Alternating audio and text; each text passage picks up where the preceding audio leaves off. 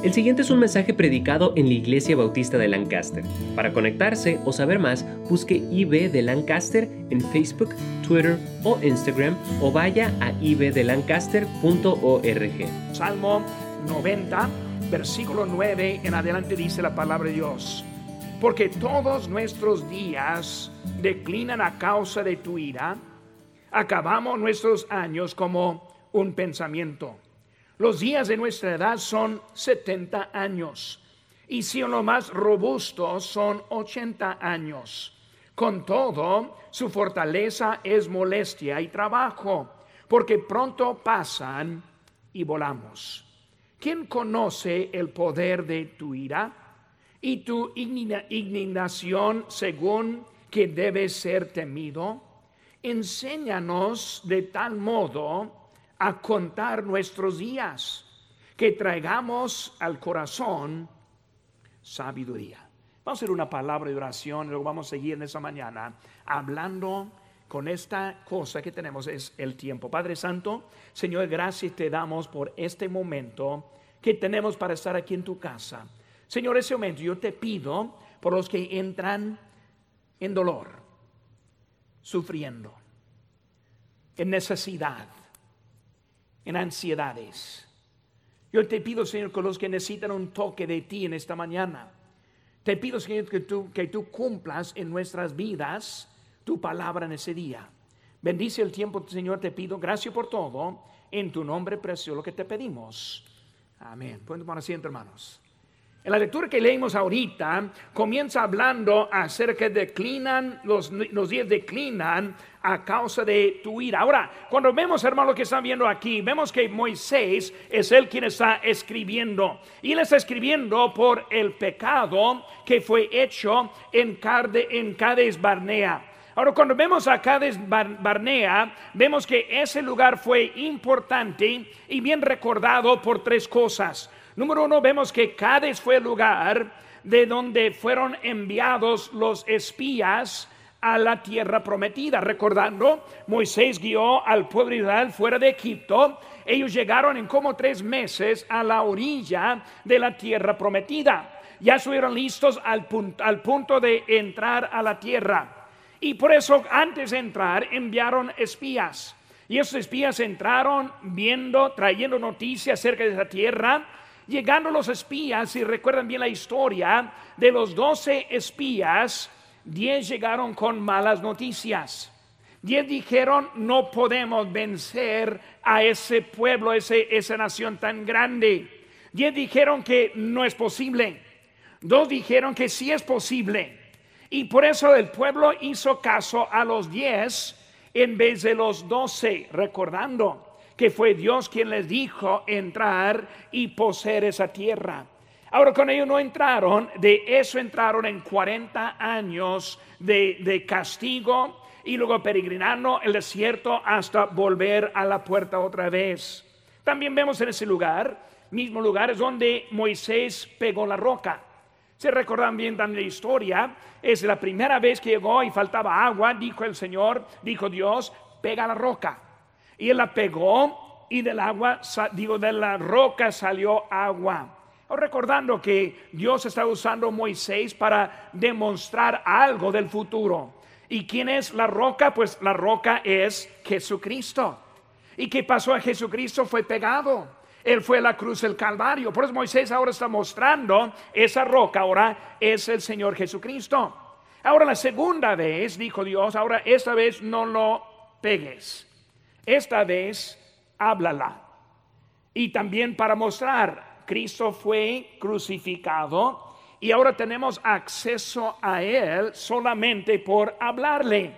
Pero Moisés desobedeció y pegó la segunda vez la roca, destruyendo este el ejemplo que Dios quiso dar. Y vemos que eso pasó también en Cádiz. También la, tercera cosa que vemos ahí en Cádiz es que en Cádiz es donde se murió María, la hermana de Moisés. Y también vemos por el pecado, ella en ese lugar también, ella se falleció. Pero vemos, hermanos, varias cosas que pasó en ese lugar en donde Moisés está escribiendo. Hermanos, el pecado, este, por lo que está escribiendo Moisés. Él está hablando, ¿cuál fue el pecado? El pecado fue en que ellos rechazaron la dirección de Dios. Pensando en eso, hermanos, es un ejemplo de nuestra rebelión y pecado.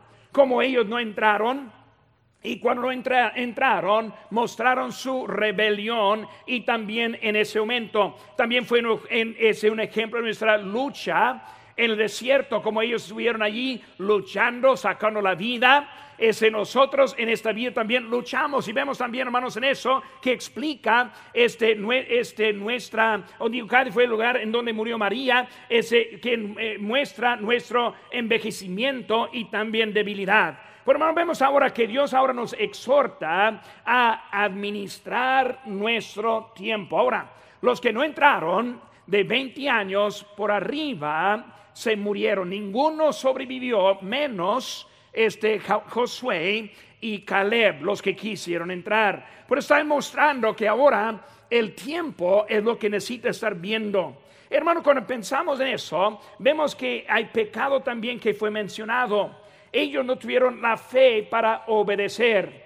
Vemos que Moisés se enojó cuando pegó la roca y la muerte que es por el pecado. Por eso vemos, hermanos, y aquí en versículo número uno, vemos que es oración de Moisés, varón de Dios, Señor, tú nos has sido refugio de generación en generación. Él es ahora está orando en eso. Hermanos, ¿cuál es el deseo nuestro? Lo vemos en Mateo 25, 23, que dice, su señor le dijo, bien, buen siervo y fiel. Hermanos, en esta serie estamos llegando a pensar cómo queremos terminar la vida.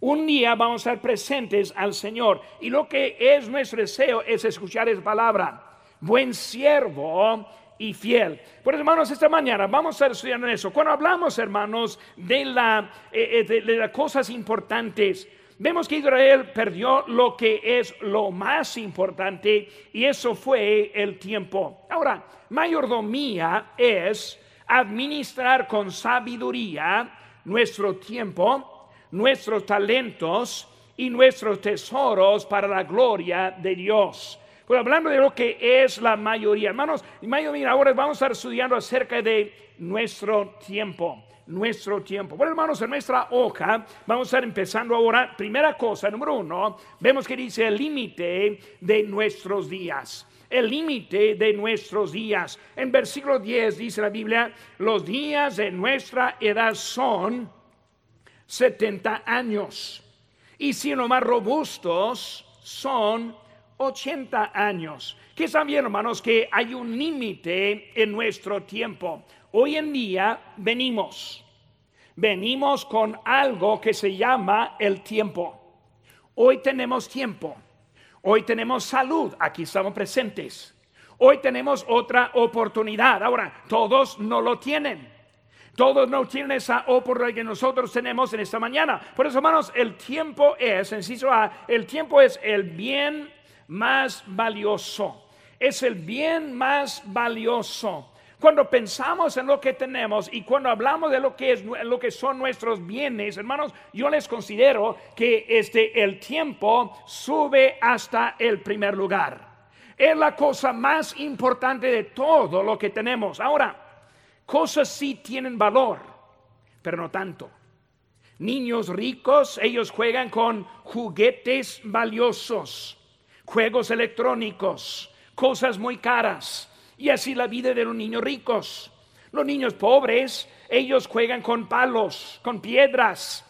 Y luego, cuando vemos, hermanos, vemos que las cosas sencillas, pero el costo del juguete no aumenta la diversión que uno encuentra. Aunque uno vive en pobreza, niños juegan y se divierten.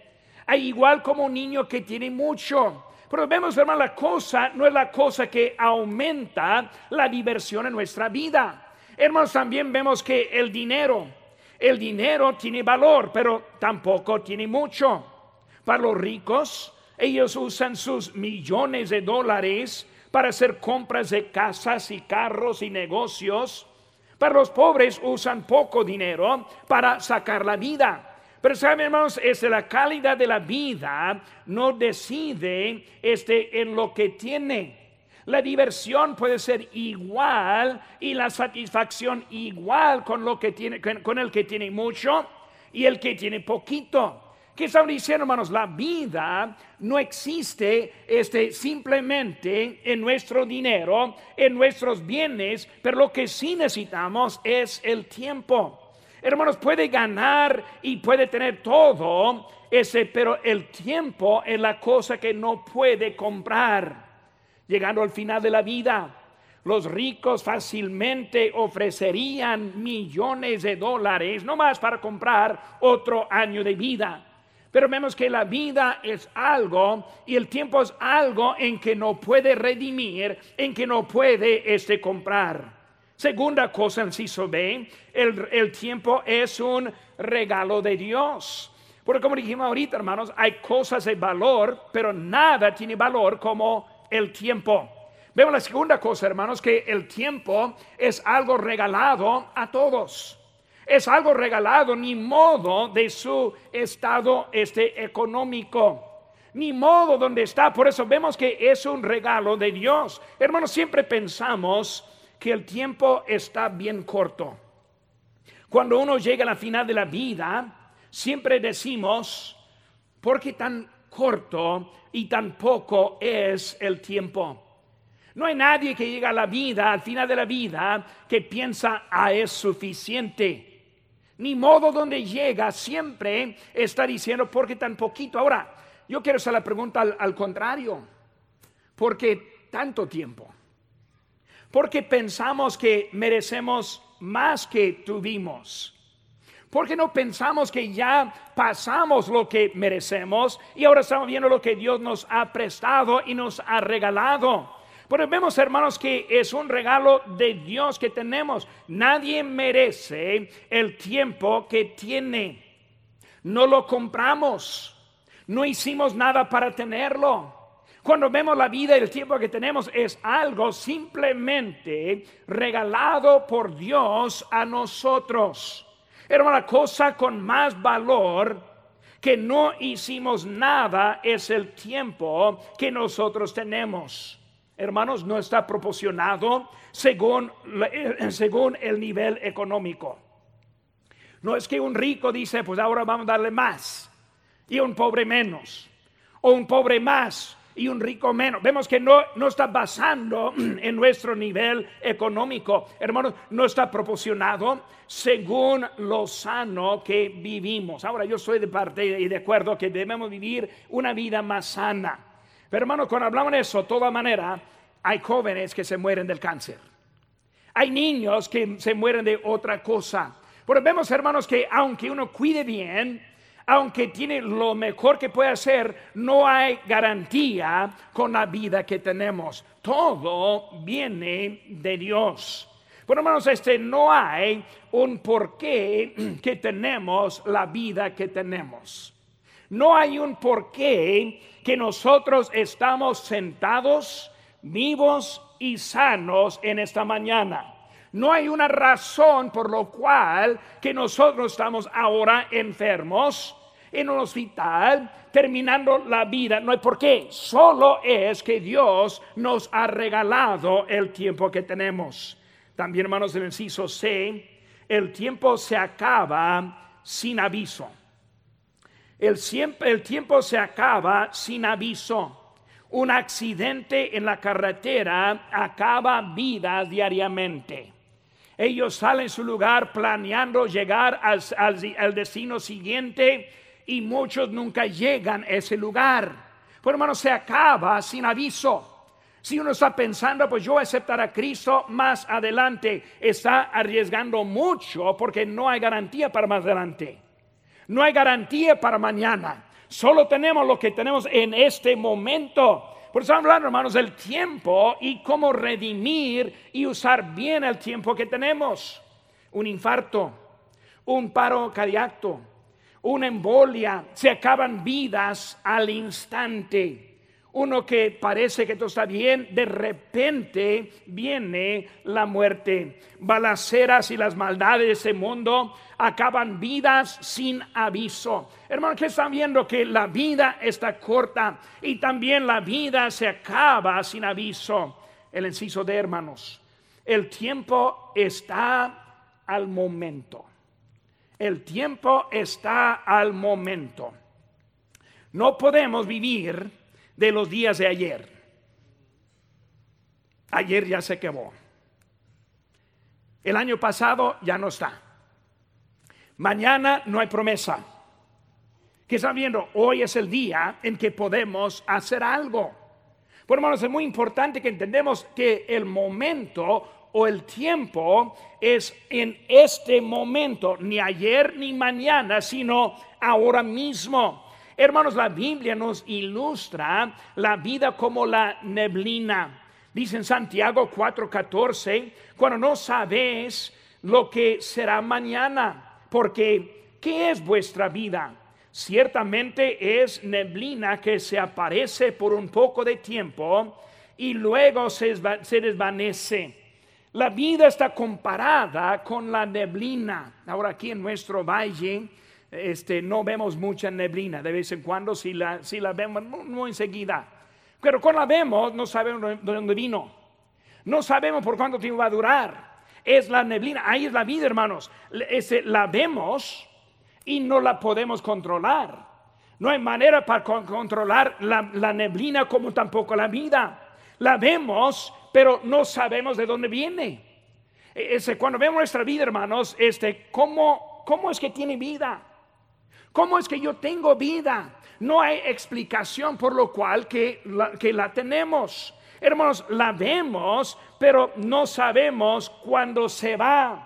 Como la neblina está al momento, pero no sabemos hasta cuánto tiempo va a durar. Hermanos, Moisés está pensando en la finalidad de la vida de los que la perdieron a causa del pecado. Desde que ellos no entraron en un lugar en obediencia, perdieron la cosa de más valor que tuvieron, que fue la vida. Y Moisés ahora anda animándoles a que ahora es tiempo pensar, tiempo pensar. El domingo pasado yo salí de ese lugar y fui para atrás, allí para ese lado, y la hermana María chocó, ahí estuvo, la saludé se terminó el culto, su esposo le llevó allí conmigo y le saludé en la salida, no sabiendo que fue su último domingo aquí en la iglesia. No sabemos. No sabemos hasta dónde va la vida. No sabemos hasta cuánto tiempo más tenemos de la vida. Por hermanos, bueno, vemos el tiempo es algo de mucho valor y lo que queremos. Segunda cosa, hermanos, que vemos, el número dos, es la importancia de nuestros días. Ahora, para mí, siempre digo, hermanos, mi tiempo es importante. Mi vida es importante. Si alguien dice, me pregunta, pastor, ¿vale su vida? Sí vale, sí vale mi vida. Si no lo crea, yo le digo, ¿verdad? Sí vale, para mí sí vale. Ahora tal vez no para otro, pero para mí sí. La cosa, hermano, cuando hablamos de eso, hay algo de importancia en la vida que tenemos. Y cuando pensamos en esa importancia, primera cosa que vemos en el inciso A es el poder.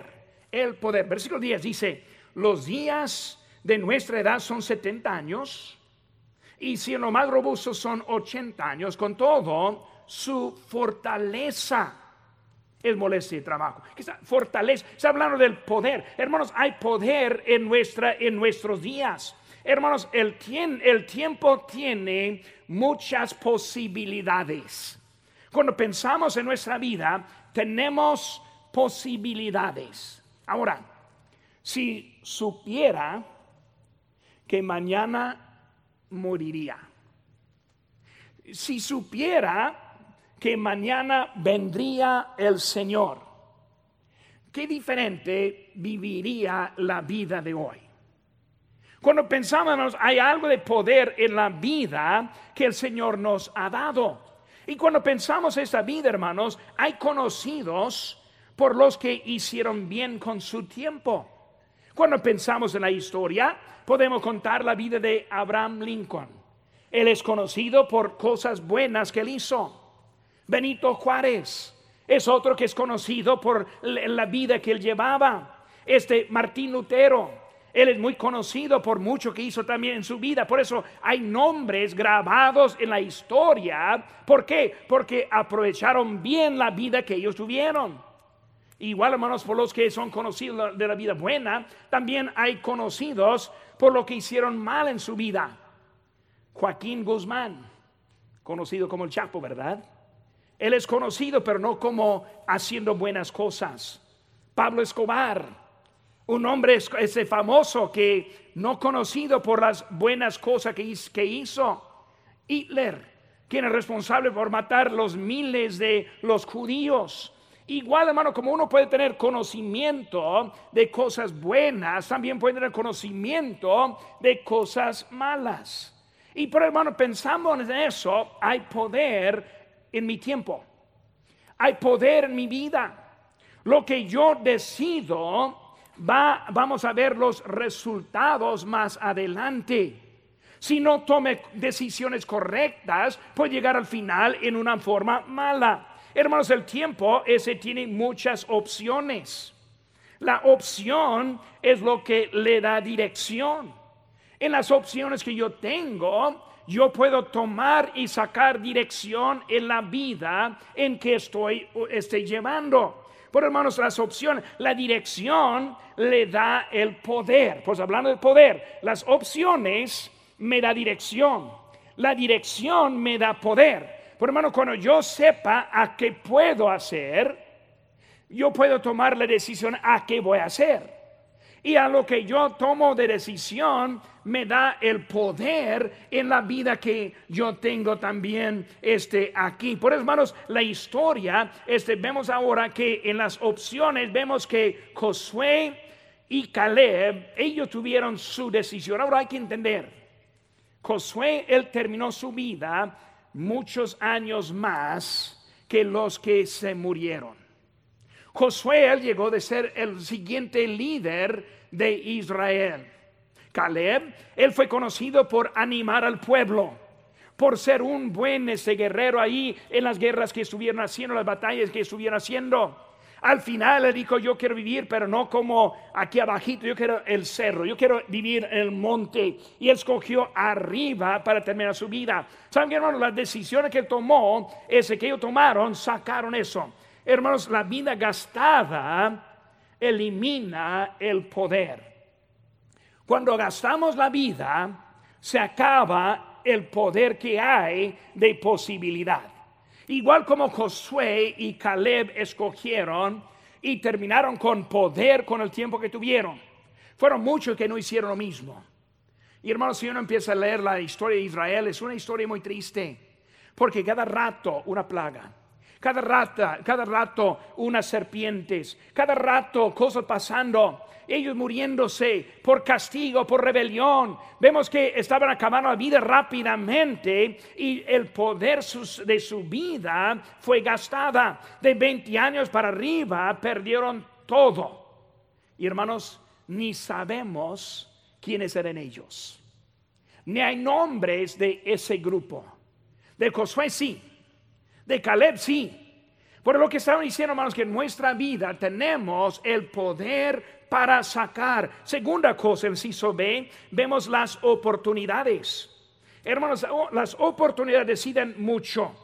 Cuando pensamos en la vida de nosotros, buena oportunidad resulta en buen trabajo. Buena oportunidad resulta en su cónyuge. Podemos estar viendo que hay oportunidades en la vida que nosotros aprovechamos en la vida. Oportunidades, hermanos, es lo que quiere hacer con la vida. Cuando vemos a un predicador, o un misionero, uno que entrega su vida al tiempo completo. Vemos, hermanos, que estamos viendo este, que hay este, oportunidades que podemos hacer. Por eso hay oportunidades en el inciso C. No solo oportunidades, sino también la inversión. La inversión. Hermanos, esta vida, como dijimos ahorita, la vida este es al momento. No sabemos qué va a pasar mañana. Por eso tenemos una oportunidad, invertir lo que tenemos. Ahora, estamos en unas dos semanas más para recibir la ofrenda para la nueva, el nuevo ese edificio que queremos construir. Uno puede pensar, pues hermano, yo no quiero darlo. Hermano, para mí es muy difícil. Nomás hay hay que pensar, hay que pensar un poquito. Es una inversión no para hoy, sino para mañana. Para los que van a estar creciendo, los niños que van a ser salvos, que un día van a ser adultos, que van a traer a sus hijos también aquí a nuestra iglesia. Y los milagros que van a ser salvos a causa que lo que tenemos aquí, que estamos dando a la siguiente generación. Por eso, hermanos, es una inversión. Ahora, una inversión siempre requiere algo invertido o no es inversión. Inversión no es esperar algo de nada. Eso es suerte. Esperar algo de algo es la inversión. Por eso yo invierto mi vida yo invierto mi tiempo, yo invierto mis bienes, yo invierto mi ofrenda, yo invierto mi, diezmo, mi ofrenda este, este, misionera, invierto mi, mi, ofrenda para el edificio. ¿Por qué? Porque quiero que valga algo. Esa es la vida que el Señor me ha dado. Es una oportunidad en la inversión. Invertimos en las vidas de los incrédulos. Ayer éramos como 80 que llegamos aquí para salir a tocar puertas. ¿Para qué salgamos? Salimos para tocar puertas. Salimos para tocar puertas para invertir. Pues hay gente afuera que necesita conocer a Cristo y nosotros deseamos llevarles el Evangelio. Invertimos. hermano, la inversión sigue después de esta vida. Invertimos ahora para recibir después de ahora. Es la inversión número, el inciso de hermanos. Vemos ahora también la obra de Dios, versículo 16. Versículo 16 dice, aparezca en tus siervos la obra y tu gloria sobre sus hijos. Vemos, hermanos, ahora la obra de Dios. Nosotros tenemos la habilidad para mostrar al mundo la obra de Dios. Muy enseguida, estoy tocando puerta. Digo algo de la iglesia aquí en el desierto. Y muchos me dicen, ah, yo sé cuál es. Ah, yo he pasado allí. Ah, yo paso ahí cuando soy entrando. ¿Saben lo que es? ¿Por qué saben, hermano? Porque aquí está. desde que estamos aquí es una manera para mostrar la obra de Dios. Desde que estamos aquí presentes en ese momento es una manera para mostrar la obra de Dios. Es una manera para ese como cargar las pilas para una semana vivir más sano en lo que tenemos para Dios. Vemos, hermanos, que este, nosotros que estamos para hacer la obra de Dios, Dios usa a sus instrumentos. Segunda Corintios 4, 6 dice, porque Dios que mandó que de las tinieblas resplandiese la luz, hablando de creación, es el que resplandeció en nuestros corazones para iluminación del conocimiento de la gloria de Dios en la faz de Jesucristo. Hermanos, el mismo creador que dijo, sea la luz. Y si mira fuera ahora, está la luz del sol. Desde la creación, todos los días ha salido el sol. Todos los días tenemos luz de ese sol. Mismo Dios ahora que también en nuestras vidas. Él quiere mostrar la obra de Dios. Tenemos un privilegio poder servir a nuestro Dios. Por eso, hermanos, vemos ahora que hay un límite en nuestros días. Vemos que hay una importancia en nuestros días. Número tres, hermanos, vemos el dueño de nuestros días. El dueño de nuestros días. Versículo 9 dice la palabra de Dios, porque todos nuestros días declinan a causa de tu ira. Vemos, hermanos, el dueño de nuestros días. En el inciso A, Dios nos da el tiempo. Él es el dueño. Él es quien decide. No tenemos por qué quejarnos en la vida que tenemos. Él es el dueño. Si Él me da la vida larga, es de Él. Si me va vida corta, es de Él. Si me le quita joven, es de Él. Si me le da a un anciano, Él me lo dio. Pero estamos viendo, hermano, que Él es el dueño. Pues no tenemos por qué quejarnos con lo que ni es de nosotros. Cuando vemos que es Dios que es el dueño, es el quien decide en todo. El tiempo, hermanos, ha dado en el nacimiento, que es un regalo de Dios. Ya tenemos vida. Él reparte como Él quiere. Los días son de Él. Él es el dueño de los días que tenemos. Por hermanos, vemos que es Él quien está dando el tiempo. El inciso B, hermanos. Dios también nos quita el tiempo. Él nos da el tiempo, pero también Él nos quita el tiempo. Cuando pensamos en el tiempo, hermanos, el tiempo para nosotros no es como el tiempo para Dios. Como mil años, como un día.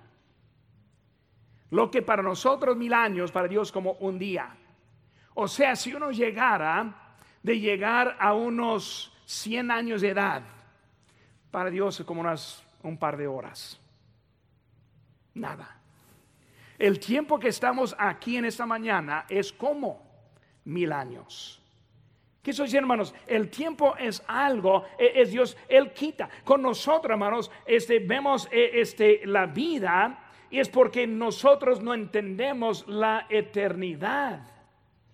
Vemos estos 100 años de una vida llena, unos 100 años como algo, pero hermanos, no es nada. Porque no están viendo la eternidad. La hermana María, ella se graduó en esta semana. ¿Qué pasó? Ella pasó al cielo. La vida nuestra no es la única que hay. Hay otra vida mucho más que la vida que nosotros tenemos. Y vemos, hermanos, que es Dios quien quita la vida. Cuando Dios quita la vida, Él nos da la eternidad. O sea, en otras palabras, quita para dar, quita para bendecir. Por la persona que está en Cristo, hermanos, tenemos un futuro mucho más grande, mucho más mejor que la vida que nosotros tenemos hoy en día. Nosotros vemos, pero vemos poco oscuro en que no entendemos todo lo que Dios está dándonos en la eternidad no son 10 años, no son 100 años, no son mil años, no son diez mil años, sino es la eternidad. Por hermanos, Él está dando la eternidad. Sí, eso hermanos. Dios multiplica el tiempo. Dios multiplica el tiempo. Dios ve el tiempo en luz de la eternidad. Versículo 4, hermanos, dice, porque mil años delante de tus ojos son como el día de ayer que pasó. Hermano, vemos ahora que es Él ahora quien multiplica este el tiempo. ¿Cómo es que se multiplica el tiempo? No lo entiendo. No lo entiendo. Porque yo acabé de decir que hoy en día es el único día que puedo contar. Ayer ya se fue. Mañana no hay promesa. ¿Cómo es que multiplica, hermanos? Se multiplica el tiempo en la manera que nosotros lo vivimos. Podemos gastarlo o podemos invertirlo. En la inversión está la multiplicación. Pero vemos, hermanos, no se queda estancada la vida, sino es algo que Dios está dando. Hermanos, este Proverbios 9:11 dice, porque por mí se aumentarán tus días y años de vida se te añadirán. Está hablando, hermanos, de multiplicando lo que tenemos. También la manera que aumenta el tiempo. Proverbios 9:10 dice, el temor de Jehová es el principio de la sabiduría y el conocimiento de su santísimo es la inteligencia. Y lo dice enseguida, porque por mí se aumentarán tus días y años de tu vida te añadirán. Por eso vamos a hablar de la sabiduría. La manera que nosotros vivimos determina el tipo de vida que tenemos. Hermano, debemos entender que Dios ahora, Él está multiplicando. La manera en que decidimos vivir es el valor de la vida que tenemos. Hace muchos años, cuando nosotros vivíamos en el, en el pueblo Ciudad Guerrero, Chihuahua, fuimos a iniciar una iglesia y, y ahí pues, muchas veces durante esos años me hablaba alguien diciendo, este pastor, se acabó de fallecer tal persona y este, quiero pedirle que, que, vaya para predicar y luego ayudarnos en, en este momento. Y por ello muchas veces yo fui a unos desconocidos, siempre predicando el Evangelio y, y, usando la oportunidad que me fue dada. Un día un señor me habló y dijo, pasó a mi casa y dijo, oiga, mi hermano se falleció este, y allí muy, muy, muy este, común es enterrar el día siguiente. Por eso dijo, mañana va a haber entierro y por eso quiero que vaya a decirnos unas palabras en su entierro. Y yo digo, bueno, pues ¿en, cuál funeraria? Le digo, no, no va a haber una funeraria, simplemente directo a este, al, al, panteón. Y por eso ahí, este, pues está bien, y, y de acuerdo. Yo llegué y cuando llegué ese día, llegó la carroza y luego el Señor que me había hablado y la persona atendiendo el cuerpo y, y nomás esos dos y, luego conmigo éramos tres. Y luego yo esperando poquito dije al, Señor, pues ¿cuándo van a venir los demás? Él no, no, no hay nadie más, nomás, nomás nosotros aquí estamos. Y luego él dijo, ahí tengo poca prisa. Por si puede hacer pocas palabras y luego una vez terminar. Y yo pensé, pues si quiere lo, echamos adentro una vez y ya, ya acabamos, ¿verdad?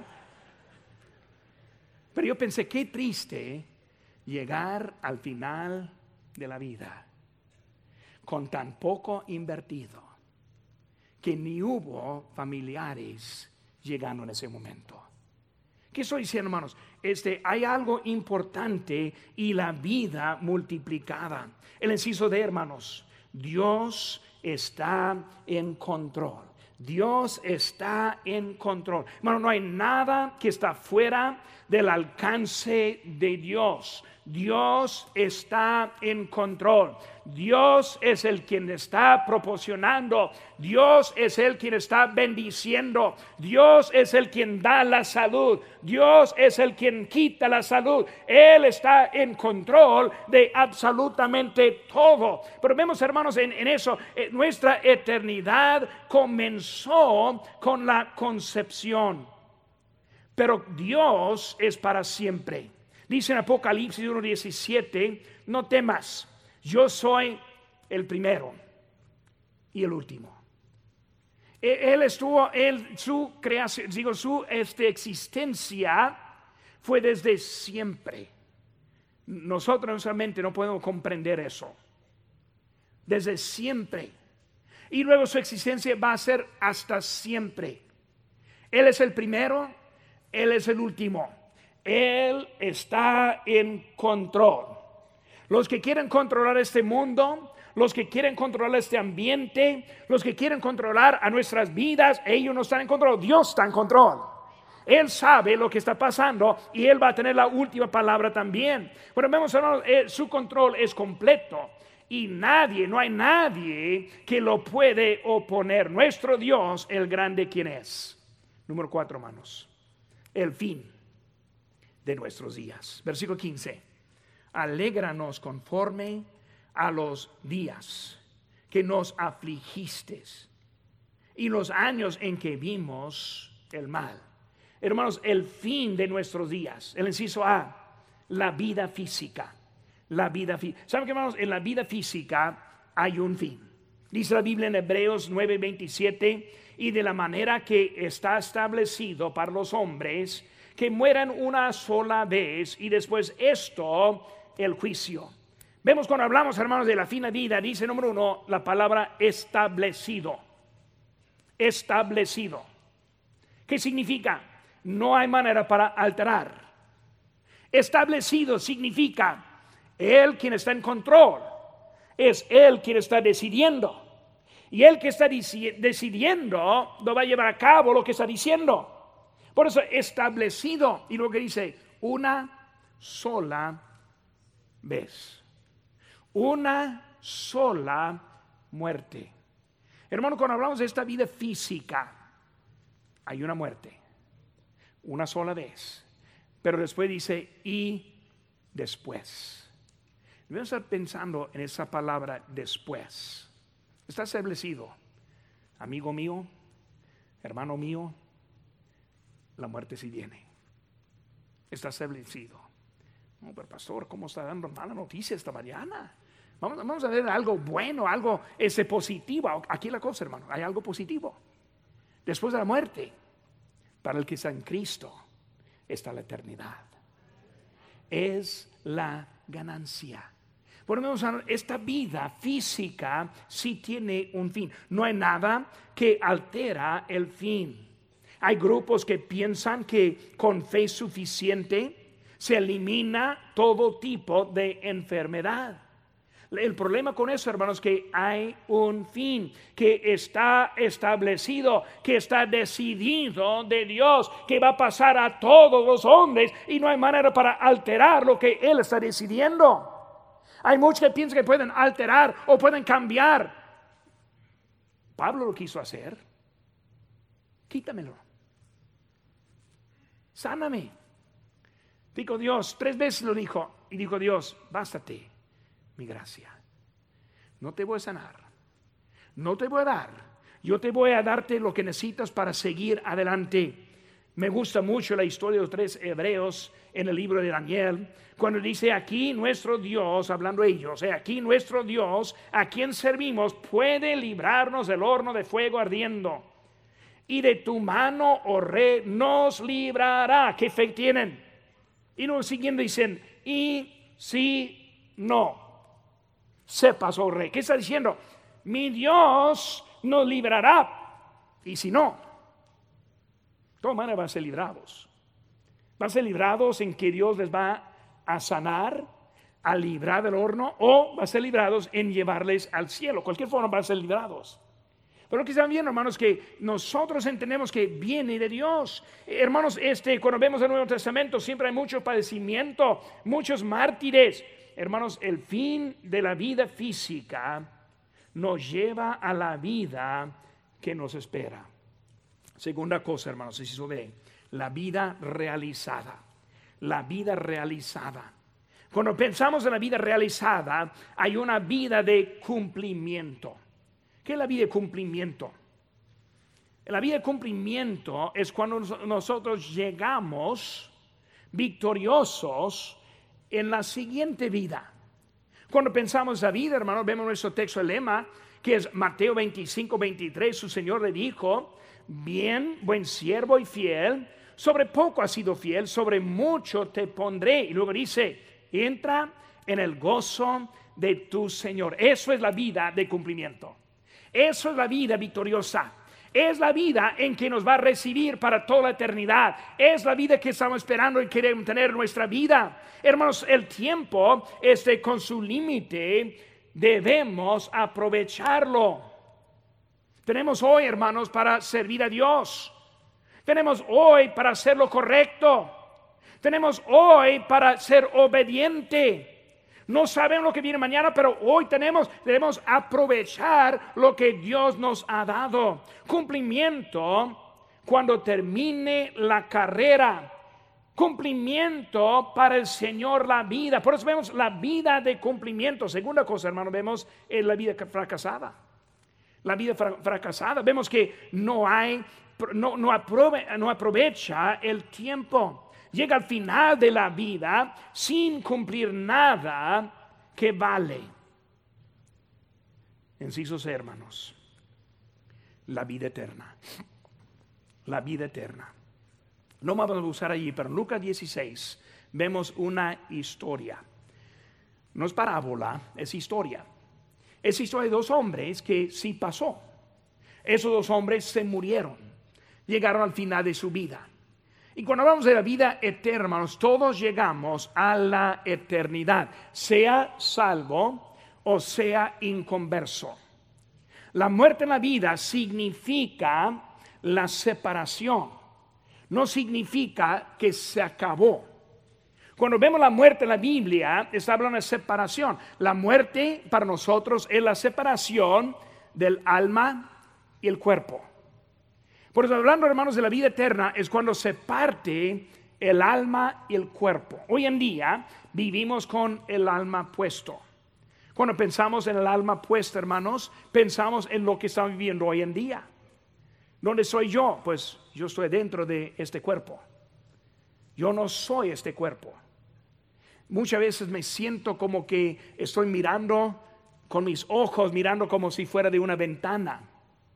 Porque yo vivo adentro de aquí. Yo no soy lo que vemos.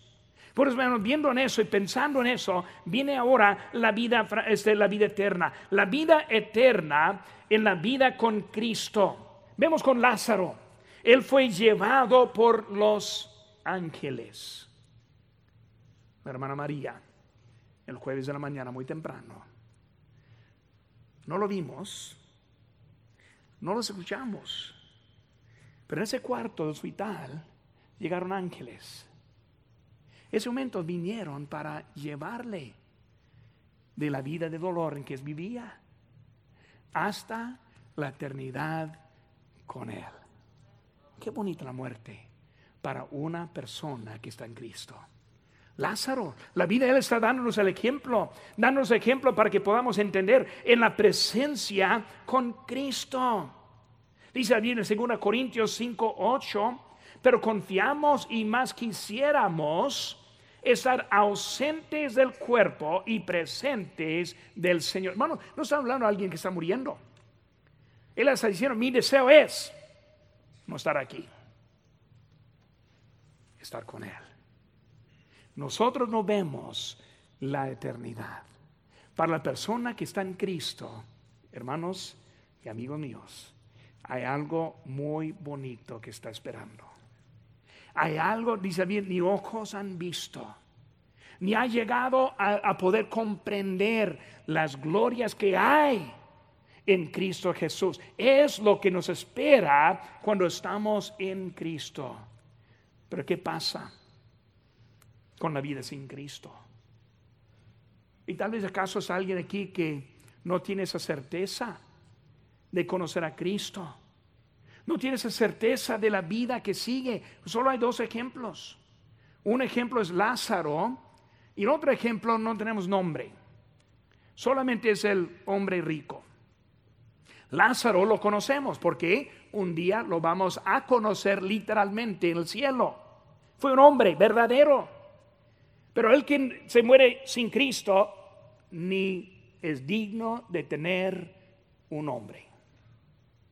Si está aquí en esta mañana y no conoce a Cristo, no quiero ofenderle, pero solo es un fulano. Ni hay digno de dar nombre, menos que acepte a Cristo. Y lo dice que su nombre está escrito en el cielo. Pero vemos aquí con este hombre rico, ¿qué pasó con él?